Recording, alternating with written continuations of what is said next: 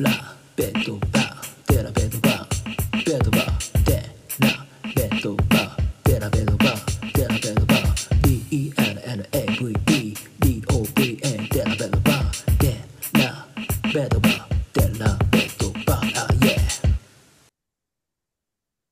えっ、と、ベストエ、のりばん山さんから、ベスト8には残れませんでしたが、最後までチームで戦う姿が印象的でした。お二人が思うブーマーここが最高ポイントをぜひ収録の中でたくさん聞けると嬉しいです。はい、ありがとうございます。どうですか？今回の大会を終えて改めてブーマーズ好きだなみたいに思った瞬間はありますでしょうか？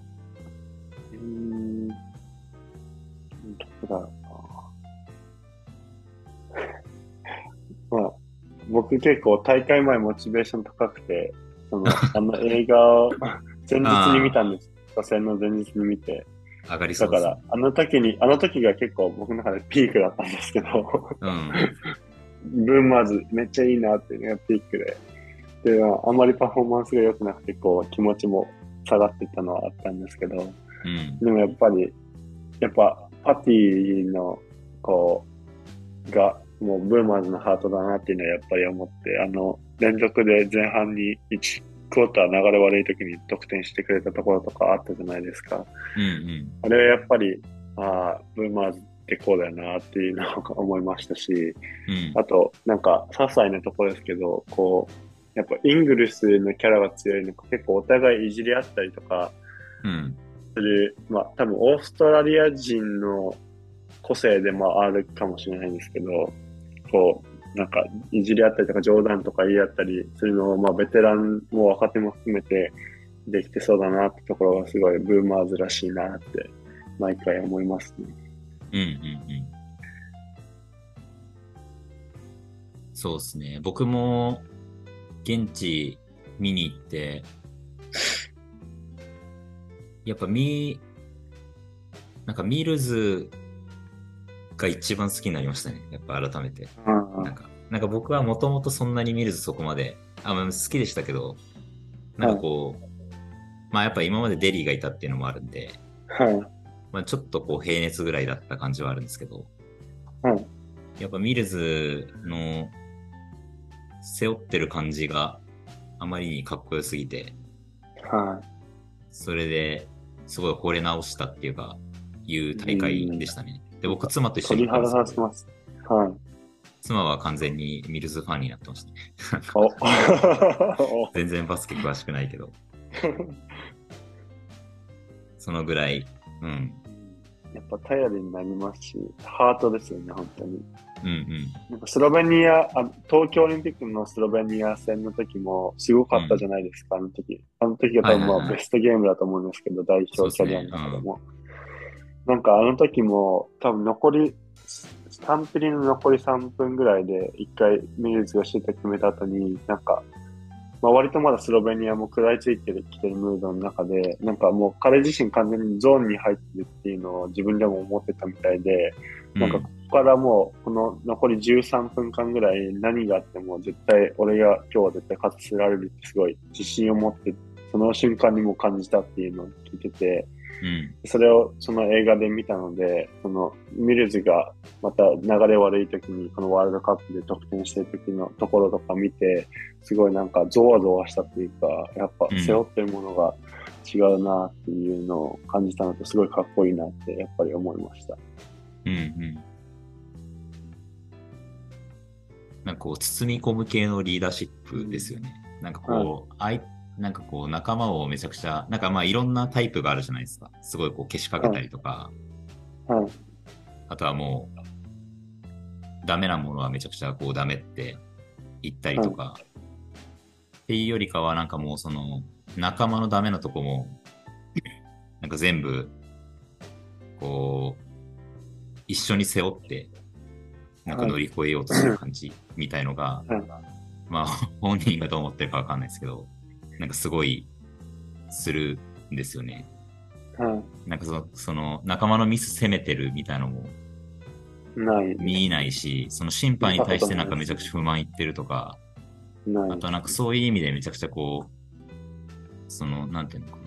外側に向かってフラストレーションをなんかし発信してるっていうのは、なんか見えなくて、常にこうなんか内側にひたすら溜め続けてる感じ。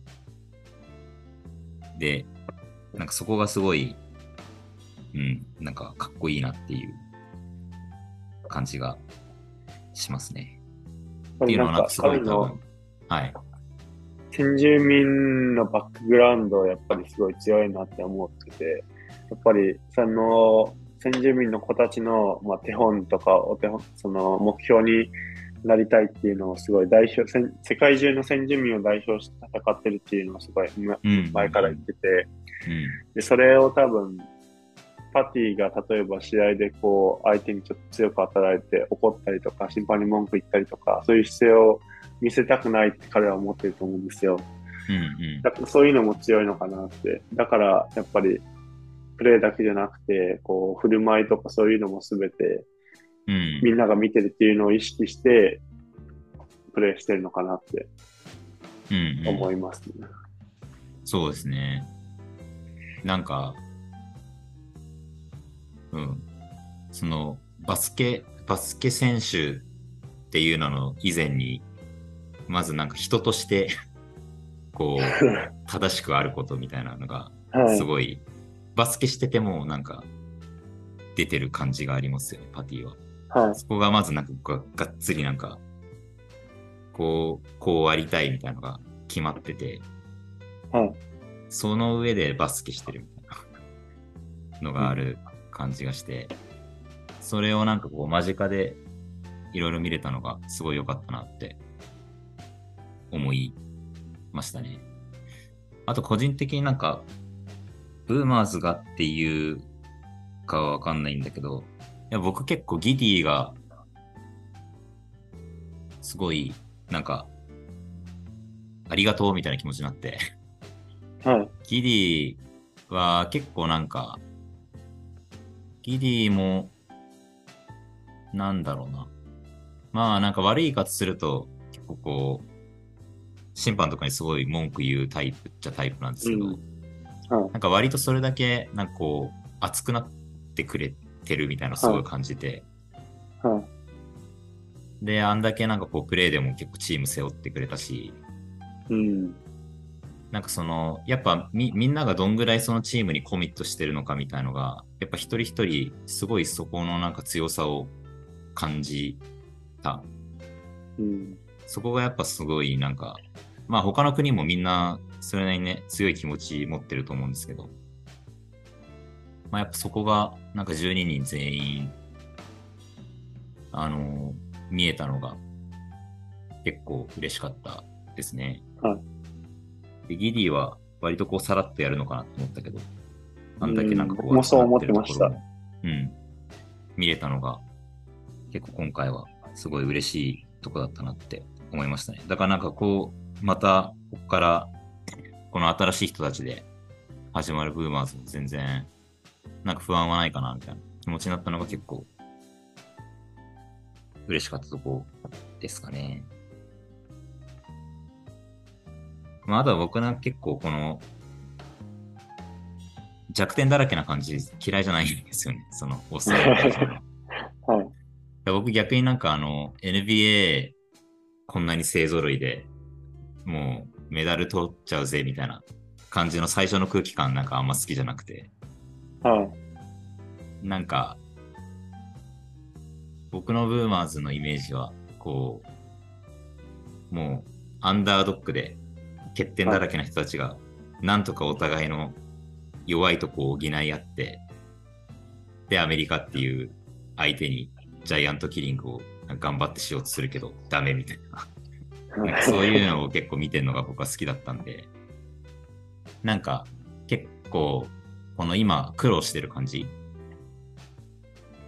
まあ人それぞれだと思うんですけど。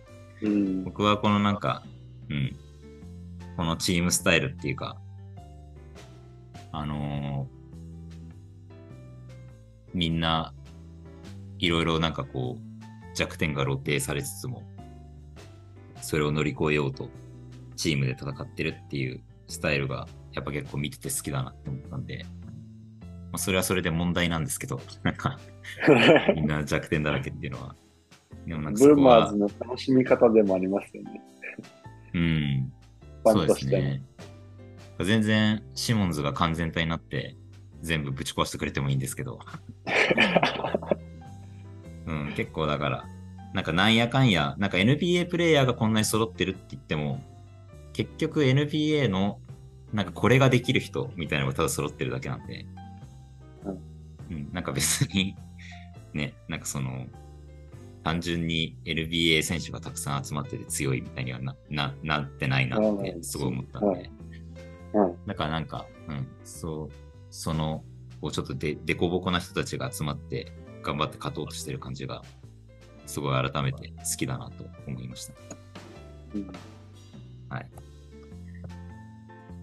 マリエさん、連続13得点、パティで、あ連続13得点したパティで現地で泣きました。ね。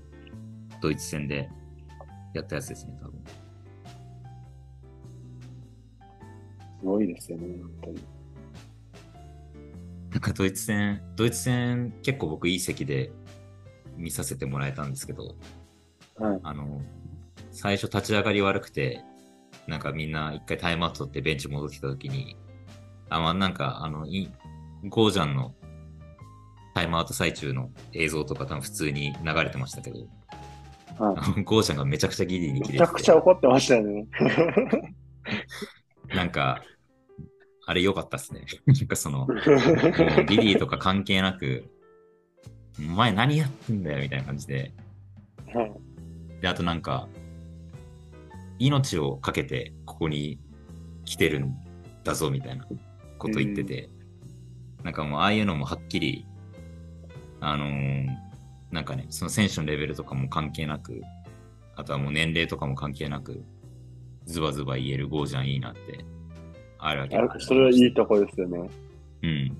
うん。なんか、あそこで若手が、こう、勢いづくのかなって思ったんですけど、ゴージャンがこう葉っぱをかけて、うんうん。パティがただ 引っ張るみたいな。あお前がやるんだみたいな。やっぱりお前なんだみたいな。うんちょっと突っ込みたくなりましたけど、でも、ああいうアプローチの仕方ができるのはゴージャンの持ち味ですよね。NBL とかでもいつも結構熱いコーチングを切り抜かれる結構多いんで、うん。お前なんかひどい仕事してるぞ今日はみたいな。うん。普通に 言葉にしてこう、選手の顔指さしていったりするんで。なんか NBL って結構がっつりタイムアウト中カメラで抜いてますもん。なんか NBA とかだと考えられないぐらい。はそれでいてなんかみんな声でかいしめちゃくちゃ、い。うん。あのー汚い言葉使いまくって、汚い。こうびっくりしますけど。まあ、はいそう、そこも NBL の面白いとこなんで、ぜひ皆さん見てください。あとは、えーっと、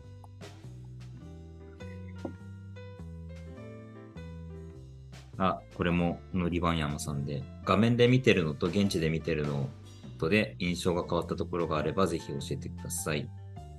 私は OG 軍団の厚さと優しさがやはり印象に残りました。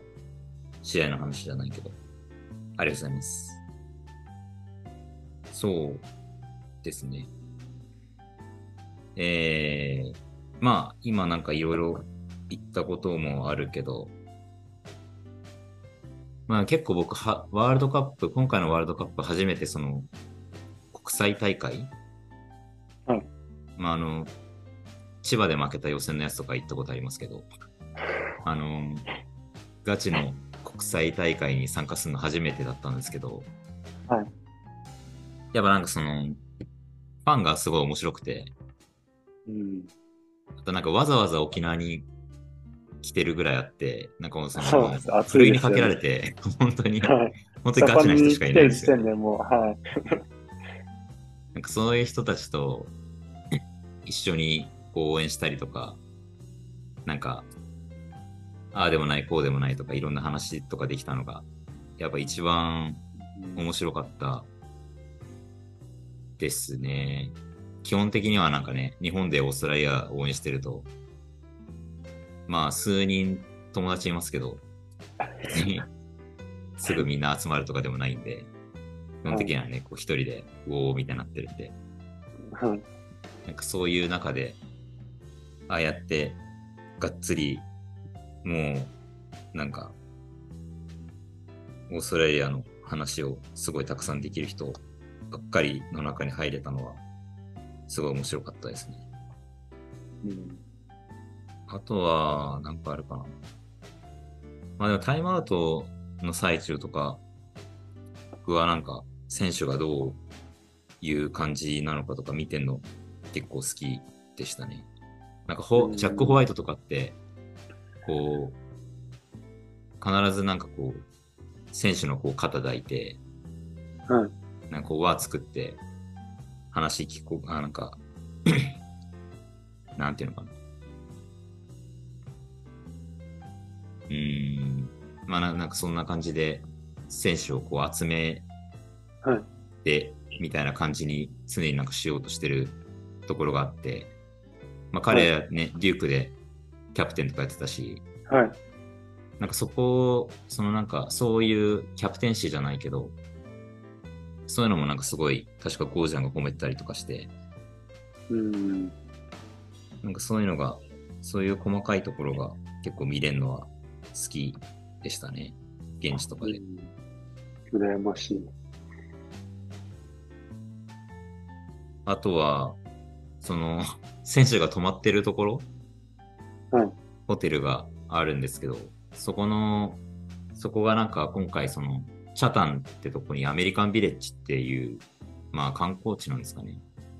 はい。なんか、あれ、ななんて形容すればいいんだろうな。まあなんかアメリカ、アメリカみたいな一角があるんですよ。海岸沿いに。はい。で、なんかそこのホテルに選手が泊まってて、うん。で、僕、なんか途中ちょっと2泊ぐらいその近くのホテル泊まってたんですけど、はい。そのホテルのすぐそばにコーヒー屋があって、はい。でそのコーヒー屋になんかその朝から仕事をしに行って、なんか仕事とかしてたりすると、普通になんかゴールデンとか来るんですよ。ええー、いいな。結構、結構なんかいろんな人来て、なんかそれ、それ現地観戦のあれなのかわかんないけど、なんかそれも面白かったっすね。うん、で、なんかもうそこら辺は多分みんな同じホテル泊まってて、その沖縄のグループフェーズのチームの人たちは。だからチャタンを歩いてると、普通になんかいるんですよ、その選手が。ええー、羨ましい。なんかそれ、うん、それも面白かったですね。まあでもなんかちょっと沖縄のその、なんか東京とかだったらなんかあんまそういう感じにならない気がするんで、みんな多分なんかこうチリチリに遊びに行っちゃったりとかする気もするから、はい。なんか沖縄のあのチャタンっていうちょっとこうクローズドな感じのとこだったから、なんかそうだったのかなとか思いましたね。うんなんかいろいろ、うん、試合は結局なんかあんまり結果出なかったけど、なんかいろんな人に会ったりとかできたのが面白かったです。RT さんなんか、オル、オルガン・ウルークとかわかります？はい。?ISPA のオーストラリアの。はい。え、いました？あ、いました、いました。ゲイズとか見ました？あ、ゲーズはね、あの、その街とかでは見てないです。ああ。アリーナで結構近くで見たりとかしたました。うん。うんあ、よかった。オルオルガンウルークに僕会ったとか言っても、誰もなんかすごいって言ってくれないんですよ。みんな知らないから。気づきましたね。僕絶対気づかないです、多分街中であって。ゲイズだったらわかると思いますけど。あなんか夜フラフラしてて、はい。あのーちょ話すと長いんですけど、なんかちょっと前に、なんか僕がデリーの追っかけしてることに関して、なんかインタビューさせてほしいって言ってくれた、なんかブロガーの人がいて、オーストラリアの。はいはいで、その人も今回来るから会おうって言ってくれてて、会ったんですけど、はい。はい。で、夜なんかふらふら歩いてたら、その人がいて、で、その人と一緒に、あの、マット・ローグとか、はい。あと、えっ、と、トム、トム、あれなんていうのか、トム・ハーシュかな？とか、で、あとオルガン・ウルークとか、なんかその、オーストラリアメディアの人たちが一緒にいて、ええなんかホテルの前に。はい。で、おお、すげえとか僕思ったんですけど、ちょっと話してたから、その、そのブロガーの人だけに挨拶して、もうちょっと悪いからって言って、あの、歩いてったんですけど、そしたらなんかブロガーの人が呼び呼び止めてくれて、はい。で、なんか紹介してくれて、紹介するっつっえても、えただのデリーのダイハードファンだっていう、それなんですけど。ので、オルガングループに、まあ挨拶っていうか、あの、いつも。記事読んでますみたいな。あたりとかして。で、なんかむ向こう側に、あのシュルーダーとかマルカネンとかもいたんですけど、ええなんかそっちはあんま興味なくて、なんかこうオルガープが 輝いて記者の方に。あまあ、あれですよね。なんか、オーストラリアバスケ界の、あれですよね、シャムズとかウォジみたいな。ああね、そうですよね。でもなんかまだ29とからしいですよ。ああ、若い人なんですね。うん。でもなんか、あの、知ってるって言われました。知ってるっていうか、なんか多分僕うん真っ先にいいねとリツイートいつもしてるんで、結構。ああ、だから毎回、このなんかいいねとリツイートしてくる、このケリーは一体誰なんだみたいになってるんですけど、あ お前かみたいになって、うん。それも面白かったですね。でも相変わらずなんかギリーの付き人的なことを沖縄でもうん。やらされてましたね。なんかいつも彼は一緒にうんいました。はい。そんな感じですかね。ぜひ、RT さんも、もうオーストラリアめちゃくちゃ応援してる日本人、すごい珍しがられるんで、すごい良くしてもらいますよ。ああ。アピールしていこうかな。いや、でもやっぱりあれですよね。こう、ケリーさんみたいにこう、一芸あるというか、まあ、デリーが好きっていうのもあれですけど、こう、絵が描けるとかあるじゃないですか。結構こう、 talented な方って才能があるファンの方がいっぱい いらっしゃるなってイメージがすごく強くて、あまあ、リストさんとかも絵が上手ですし、ああ、はいはいはい。はい。なんかそういうのでやっぱり目につくのかなっていう気もしますね。選手とかに気づいてもらうのもそうですし、あの、SNS とかでこう、ストーリーを見てもらったりとか、うんうん。はい。そうですね。なんかリスコさんとか普通に公式のインスタにあのなんか写真載ってました。すごいよかった。サイブルのなんかシューティングの時の写真見たので、最後なんかリスコさん写ってたりとかして。うん。そうですね。なんか、うん、何なんですかね。確かに絵が好きな人が多いですね。はいなんかいやでも別に個性が強いなって。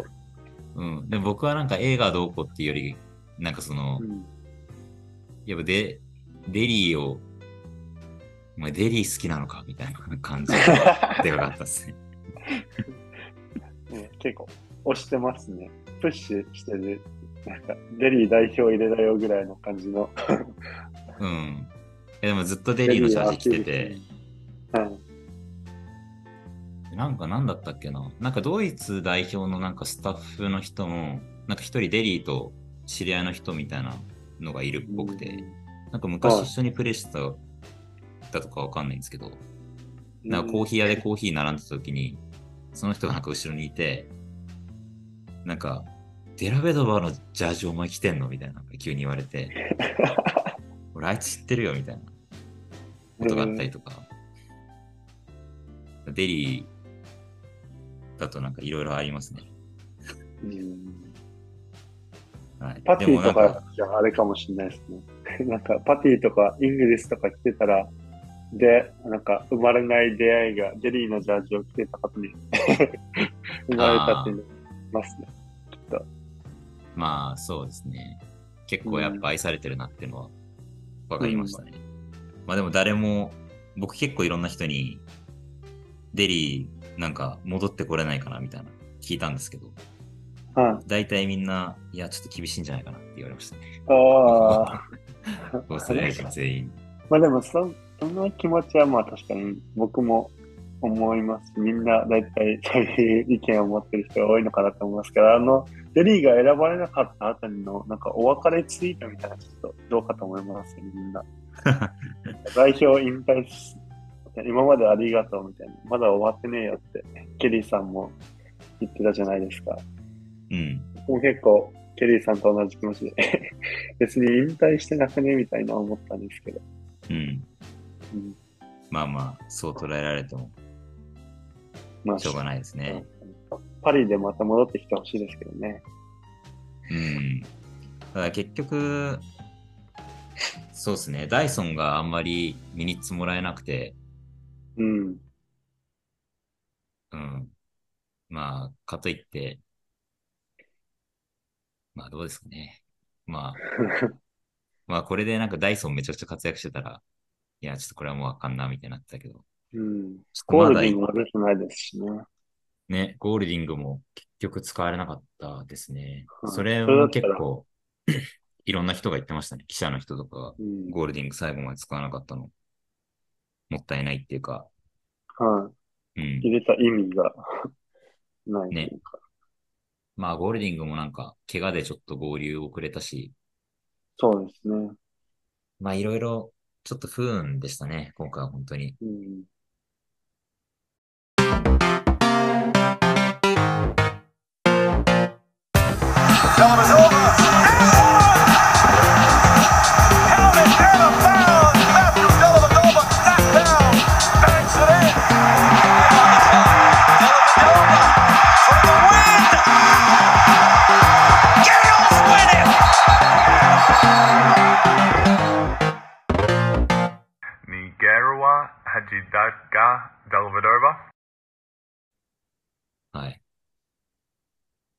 他、なんか、話していないことはたくさんある気もするけど、どうですかね？なんか他話しておきたいことはありますか？もし聞いてる方はなんか、コメントとかあれば、ぜひお願いします。これまた十何人とか聞いてくれてるんですね。ライブで。うん、結構、ありがとうございます。ずっと聞いてくれてあります、がとうございます。まあでもどうですか？正直、こう、このぐらいの結果は予想してましたか ?RT さんは。ちょっとだけ。うん。いや、でも、ドイツに負けるかなって思ってましたけど、スロベニアに勝って、その、クォーターファイナルには行くと正直思ってましたね。ああ、全く一緒ですね、僕も。うん。ドイツは正直、うん、どうかなって思ってましたけど、スロベニアはなんだかんだ勝って、2位でベスト8に行くのかなって思ってたんですけど、そんなうまくいかなかったですね。うん。しかもね、ドイツがスロベニア、まあ結果論ですけど、あの後任してくれてたんで、そうすると多分、オーストラリアがスロベニア勝ってれば、上行けてたんですよね。うん。うん。そうだな。僕も、まあちょっとスロベニアは、あんまりよく分かってなかったっていうか、そんなにまあ前と印象変わんないかなと思ってたんで、うん。あれですけど。まあなんかぶっちぎりっていうか、うん、ドイツがやっぱ一番厳しいだろうなとは思ってたんで、はいやっぱそこが、で、あとなんかフィンランドの最初結構大きい人たちに苦労してたのも見て、これはなんかドイツはもっと大変なことになりそうだなって、なんか思ったんですよね。はい。うんまあまあまあ。まあそんなにやっぱ甘くないという感じでしたね。まあなんかでもそんなにネガティブになる必要もないのかなっていう気もしますし、もともとこう、その毎回表彰台に上がってるチームじゃないんで、うん。うんまだまだ伸びしろもありますし、そんななんかうん上昇チームみたいな 感じじゃないんで、うん。まあ、ここまから期待はしてますけど。そう、結構、まあでも僕らが別になんかそんな気にすることないよって言って、なんかね、個人の感情を変えられるともあんま思ってないですけど、うん。そんなになんかね、悲しむ必要はないかなって、僕もやっぱ思いますね。基本的にはう未来は明明るさしかない感じはすごいしてるんで、はい。うん。やっぱ、ねギリーが。え？オリンピックじゃなくてよかったなって気がしますね。なんかワールドカップので失敗しておいてよかったと思いまん、そうですね。まあだから、来年、来年のこの時期に2人して手のひら返して、めちゃくちゃ落ちている可能性はありますけど、まあ、す。まあでも、しうん。なんかまあ別にこっからめちゃくちゃ苦労する、なんか8年とか12年とかに付き合わされても別に僕はいいかなっていうはい感じではあります。なんかそのぐらいやっぱそんな簡単じゃないなってすごい思ったうん。大会だったなっていう。はい。まああとなんかそういう感じであってほしいですね。やっぱ国際大会は。そんな簡単になんか強い人ポンって入ってきてメダル取れますみたいな。そうですね。アメリカでもそういうものねえ。そうそう。はいだからまあ、ここからいろいろ苦労するかもしれないけど。まああとね、多分いろんな人もどんどんいなくなっていくとは思うんで、はい。悲しいとは思いますが、まあ一方でね、どんどん入ってきてくれる人がいるのはすごいいいことだと思うんで、間違いないです。うん。まあ、気長にっ て感じかな。まあ来年金メダル取れたらそれはね、それですごく嬉しいし。まあミルズとね、多分少なくともイングルスは結構来年ラストかなっていう感じがしちゃうから、はなんかね、最後にやっぱベスト尽くして、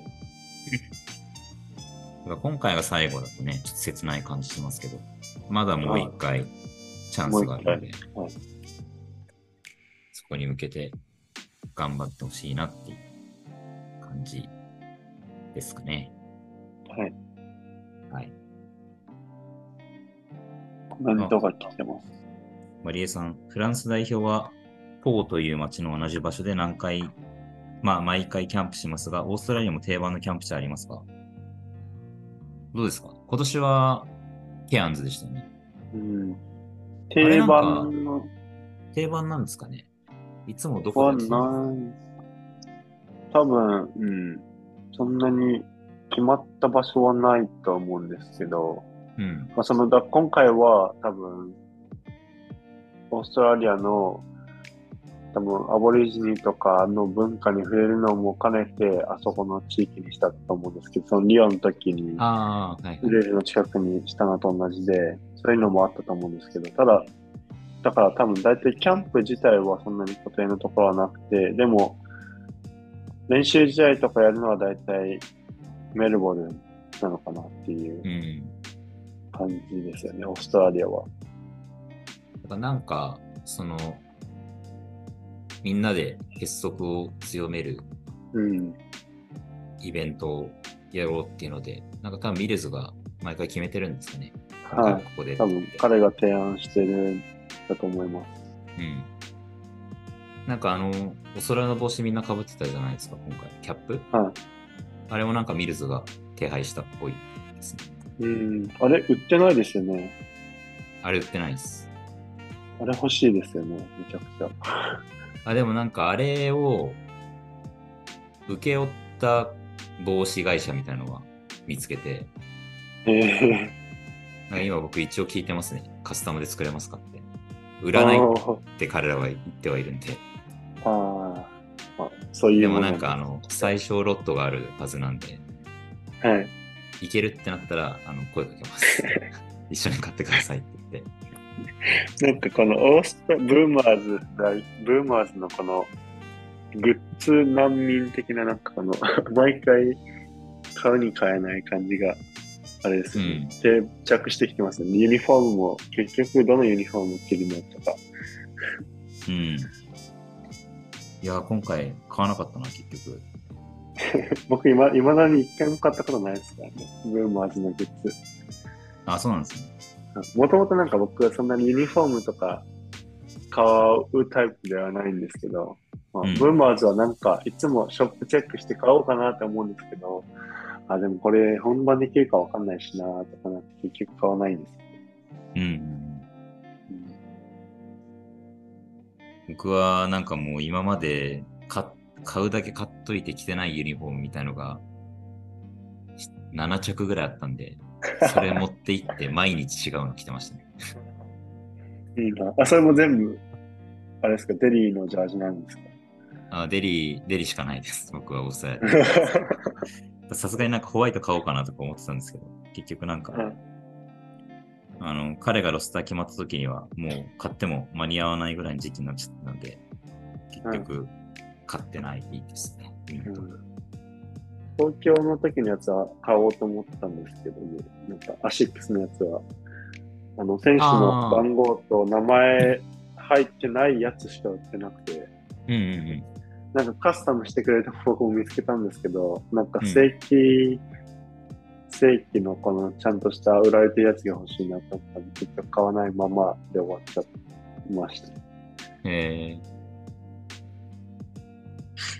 でもなんかあの、オーストラリアのゼビオみたいな、はいはいポーツショップレーベルのサイトで、レーベルスポーツで売ってて、はいで、今回のはもう、レーベルスポーツで普通にパティとか、キディとかのユニフォーム普通に売ってて、あと昔のアンドリュー・ゲイズとかのユニフォームとかああ、も売ってましたね。売ってて、はい。あの、なんか昔のやつ、可愛いですよね。白の。はい。なんか番号のとこがこう丸く囲まれてて、ああ、あれもありましたね。はいはい。着てる人いました、沖縄で。あの、な、今着られてるシャツはあれなんですか？そのブーマーズ応援団のああ、そうです。人が作られてるやつなんですか？なんか、あの人たちなんかツアー、えっ、と、なんか一人リーダーみたいな人がやってるツアーがあって、はい。はい。それになんかみんな参加してるっぽいんですよね。で、それに参加すると、なんかこのシャツが多分ついてくる。感じで、なんか毎回大会ごとに作ってるんですよ。ね。あ、ここに、ああの人たちはもえっと、ウチナブーマーズう、フィーバーワールドカップツアー2023って書いてあって、だから、あれみんななんか一緒のシャツに見えるんですけど、たまになんか違う大会のシャツ着てる人とかもいまえした。ー、でも基本的にはじゃあ結構あれ白地に。毎回行ってる人たちなんですね、きっと。ああ、でも多分中身変わってるけど、あのツアー自体は多分毎回やってる。東京でもコロナとかがなかったらきっと、あの、ああいう人たちがいたんでしょ。いや、いたでしょうね。うん。だから、結構あの人たちまず見たし瞬間に感動しましたね。中国、中国のワールドカップとかの時はあの人たちいたんで、客席に。はいもうなんかす、このシャツ、このシャツ着てるおじさんの軍団何なんだろうって思ってたけど、はないんか実際に生で見て、結構まずそこで感動しましたね。あのブーマーズ軍団だ、みたいな。で、なんか声かけ言って、いつも見てます、みたいな。席も近かったってことですか、じゃあ、なんかちょっとゆ、まあ、譲ってもらうっていうか、僕もともとはなんか安い席買ったんですけど、最初の2試合だけちょっと、あの、いい席に座れる機会みたいなのがあって、あ普通に買ったんですけど、はで、そこ、座ったら、なんか、ま、周りがあの人たちだったって感じです。あ。いや、なるほど。うん。いや、めちゃくちゃいい体験をさせてもらいました。あれなんか、何年後かワールドカップオーストラリアでやるみたいな話ありましたっけ？オリンピックが、オリンピッ2032クか年のオリンピックがブリスベンでやりますね。ああ、そうなんですね。はい、確か。行きたいなブリスベン。一回行ったことあるけど。えー、2032、9年後。次がパリで、その後がロスで、その次がブリスベンなはずですね。夏のまあ、ギディは絶対いますね、きっと。はい。うーん。あ、いいですね。ギディがいて、ワンチャンデリーヘッドコーチみたいな。あれかもしれないですね。スタッフ陣に今のブーマーズのベテラン勢がうん。加わってる可能性は。確かに。あ、いいですね。はいそれは行きたい。地元ワールドカップ、あ、オリンピックでメダル取ってほしいですよね。うん、うん。確かシドニーは4位だったんで。に。いや、うんでも本当に、本当に難しいですよね。はこれ、勝つの。い。めちゃくちゃ難しい。うん。だからなんか、いかにあの、中国の大会の時、2019年のオーストラリアが安定して強かったかみたいな、なんか思い知りましたね。うん。まあ結果的に4位で終わっちゃったんだけど、まあで、スペインだってフリースロー入ってたら、みたいなのがありましたからね。そうですね。あそこ勝ってたら優勝してたかもしれないですし。なんないら、フランスだって3決では負けてるけど、最初は勝ってますよね、フランスに1回。フランス戦も最初はめっちゃリードしてましたからね。うん。でももうなんか最後までみんなが持たなくて、うん。話しててボバ辛いですねッ。トな。ボバット に表彰台立ってほしかったな。うん。あれは本当に、彼も東京出たかったみたいな話をしてて、うん。コロナで多分1年延期されたから、なんか彼の怪我もあって引退したけど、もしそのまま開催されてたらボガット出てたのかもなとかちょっと切なくなりますよね。うん。うん。たらればですけど。いやー、あれは金取れましたね。あの大会は。まあまあまあ。まあでも本当になんか、いやでもなんかこのなんか10年まあ待てるみたいな言ってんのも、なんか東京で銅メダル取れたからだなっていう感じはやっぱします、まあ確かに。そこでなんかちょっと一回みんなが結果残せたから、はい若干悠長なことを言えているという。そこでもし結果残してなかったら、ね、もうちょっとなんか、まあみんな心持ちがいろいろ違った気はすそうるんですよですよね。はい。はい一回こう、今の核になる選手たちにパティとかがこう勝ってくれたところを見てたので一回落ち着きましたよ。とりあえず。メダルを取ったのを見て。いや、本当よかったけど、まあもう一回ね。はい。はいまあ、目標は金メダルなんで。ね。ゴールドバイブスオンリーなんで。なんかあんま今回でもゴールドバイブスオンリー、なんか聞こえ、聞こえないじゃないけど、はいめっ。ちゃ言ってる感なかった気もしたんだけど、うん。まあまあまあ。まあでも来年、楽しみですね。結構また来年があるっていうのが楽しみ。まあ確かに。なんか、ちょっと全然話変わるんですけど、中国の時なんかボガットめっちゃブーイングされてたじゃないですか。ああ、はいはいはい。で、なんか、それで思い出したんですけど、もし、これフィリピン行ってたら、ブーイングされてたんですかね。なんか一回、予選で乱闘騒ぎあったじゃないですか。フィリピン代表と。ああ、ありましたね。はい。だからこれなんか、ブーマーズが勝ち上がってフィリピン行ったらすごいブーイングされてたのかなとか、後からなんかあ気になりましたね。ー見たかったな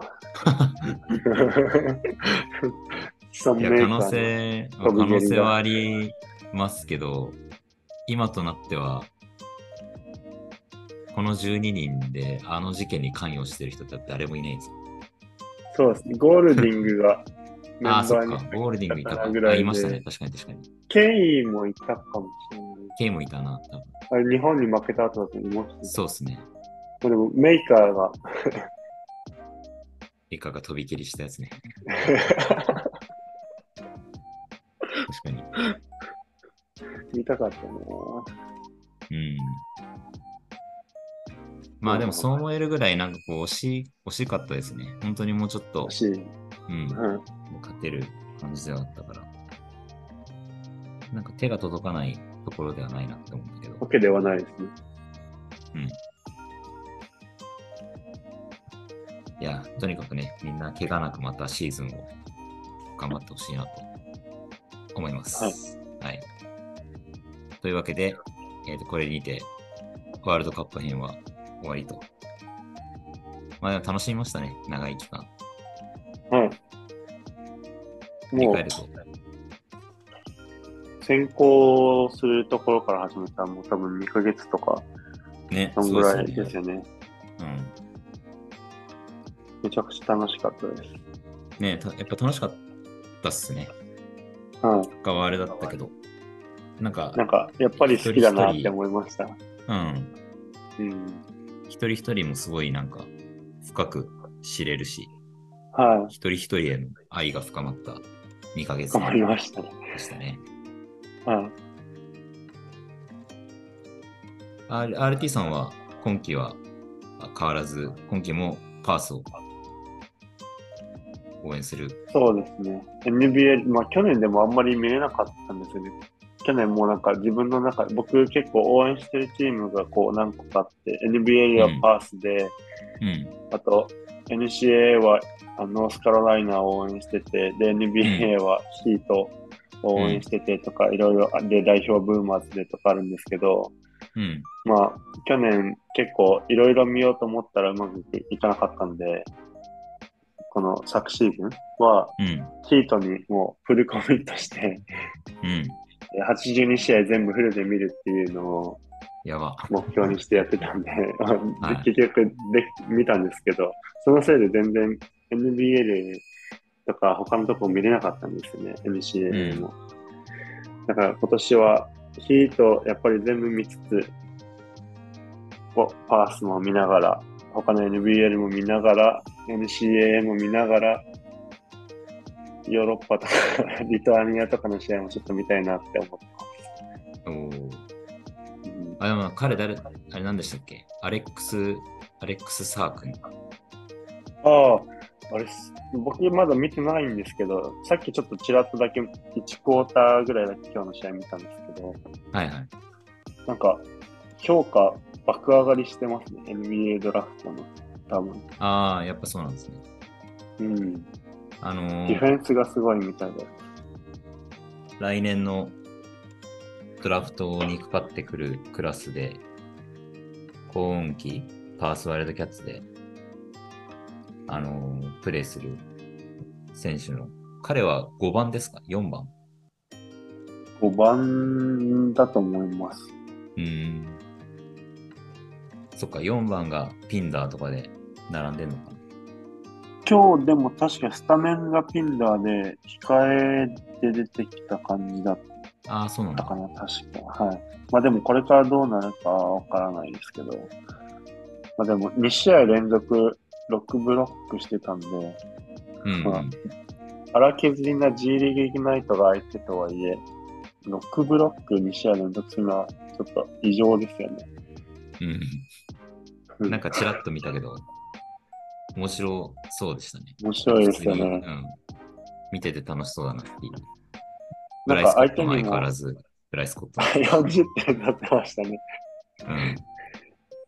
本当にすごい。なんかみんなにもっとブライス・コットンの凄さを知ってほしいなって思って、だから代表に選ばれてほしいんですけど、うん。帰化申請が下りないんですよね。ブライスコットね。うん。絶対力になると思うんですけどね、ブーマーズに。うん。面白そうですよね。はい。シュートうまいし。うん。困った時に点取ってくれるんで、控えでも全然使えると思いますし。うん。なるほど。じゃあ引き続き、また NBL の話とかするときに、ぜひお願いします。僕も今年はメルボルンに行こうと思ってるんで。お NBL の試合を見に行くってことですね。そうセリーの試合を。ううん。ちょっとやっぱメルボルン、ルークもいるし、は面白そうなんで、ゴールディングもいるい。メしル。ボルン、はい。いい選手いっぱいいますよね。ハックポーティーとかもいますし。うん。今日なんか、イアン・クラークが、うん。あの、めちゃくちゃ4クォーターに点決めて逆転勝ちしてましえー、今日ってあれですか？ミッチクリックとかも出てました？た。あ、道クリック出てました。うん。あと誰かいるのかな？うん。ミッチ・クリークとか、あと、彼なんだっけ名前？なんとかエアーでポイントガード。うーん。この間までケアンズにいて、結構いいポイントガードだなと思った人うんもはいはいはい。いて、プロコフがいなくなったんですよね、確か。プロコフは一時。引退みたいな感じで。うん。そこにリースが入ってきた感じかな。リースバーグ。ああ。あんまりちゃんと僕見たことないんですよね、リースバーグのプレー。うん。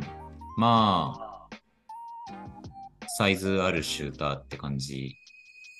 4番ですか、4、うーん。まあそうかな。はい。うん。もともとパースにいたみたいなんですけどね。ああ、そうですよね。優勝してるんじゃないですか、多分。はい、はい。なんか、うん、香川にいた時とか、あと、アジアカップも出てましたね。あアジアカップあブラントと同じチームあ、そうです、よそうです、そうです。日本でそうはいうん。まあまあ、で、ちょいちょい試合見てたんで、応援してたんです。応援してるんですけど。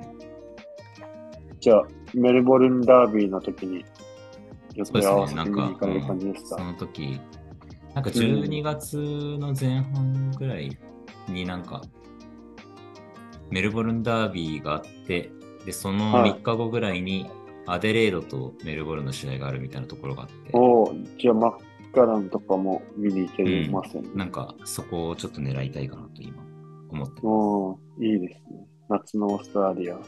そっか、夏か。はい。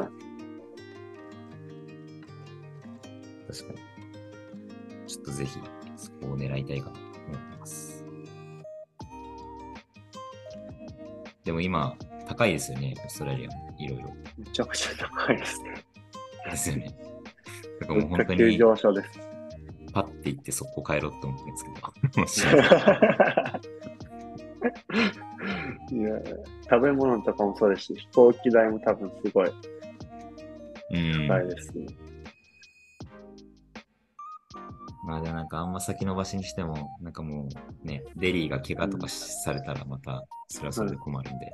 まあでも、NBL のチケット自体は全然、そんなす。ごい高いわけじゃないと思います。ああ、そうなんですね。はい。なんか結構見やすい前の方の席で、コートサイドとかじゃないですけど、1階の席とかでも、まあ多分、オーストラリアドルで、2万はしない、150ドル、180ドルぐらいで見れるうんうんうん。と思います。まあ、アリーナにもよると思うんですけど、いいですね。はい。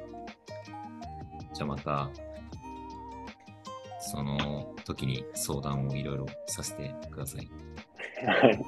はい。多分、メルボルン僕はあんまり詳しくないですけど、はい。まあなんか NBL の経験とかを話できれば。はいまあ、多分リスコさんとかに聞いた方が早いかもしれないですけどね、メルボルンのことに関しては。あそうですね。この間言ったばっかりですもんね。そうですよね。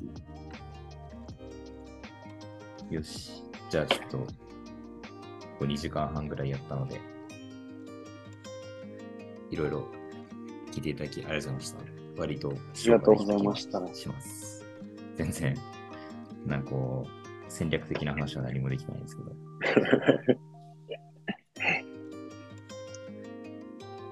じゃあ、聞いてくださった皆さんもありがとうございました。ありがとうございました。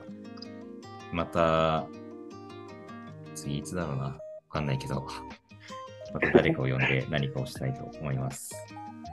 じゃあちょっとスペースを先に一回切っちゃいます。はい。じゃあ皆さん、ありがとうございました。ありがとうございました。すいません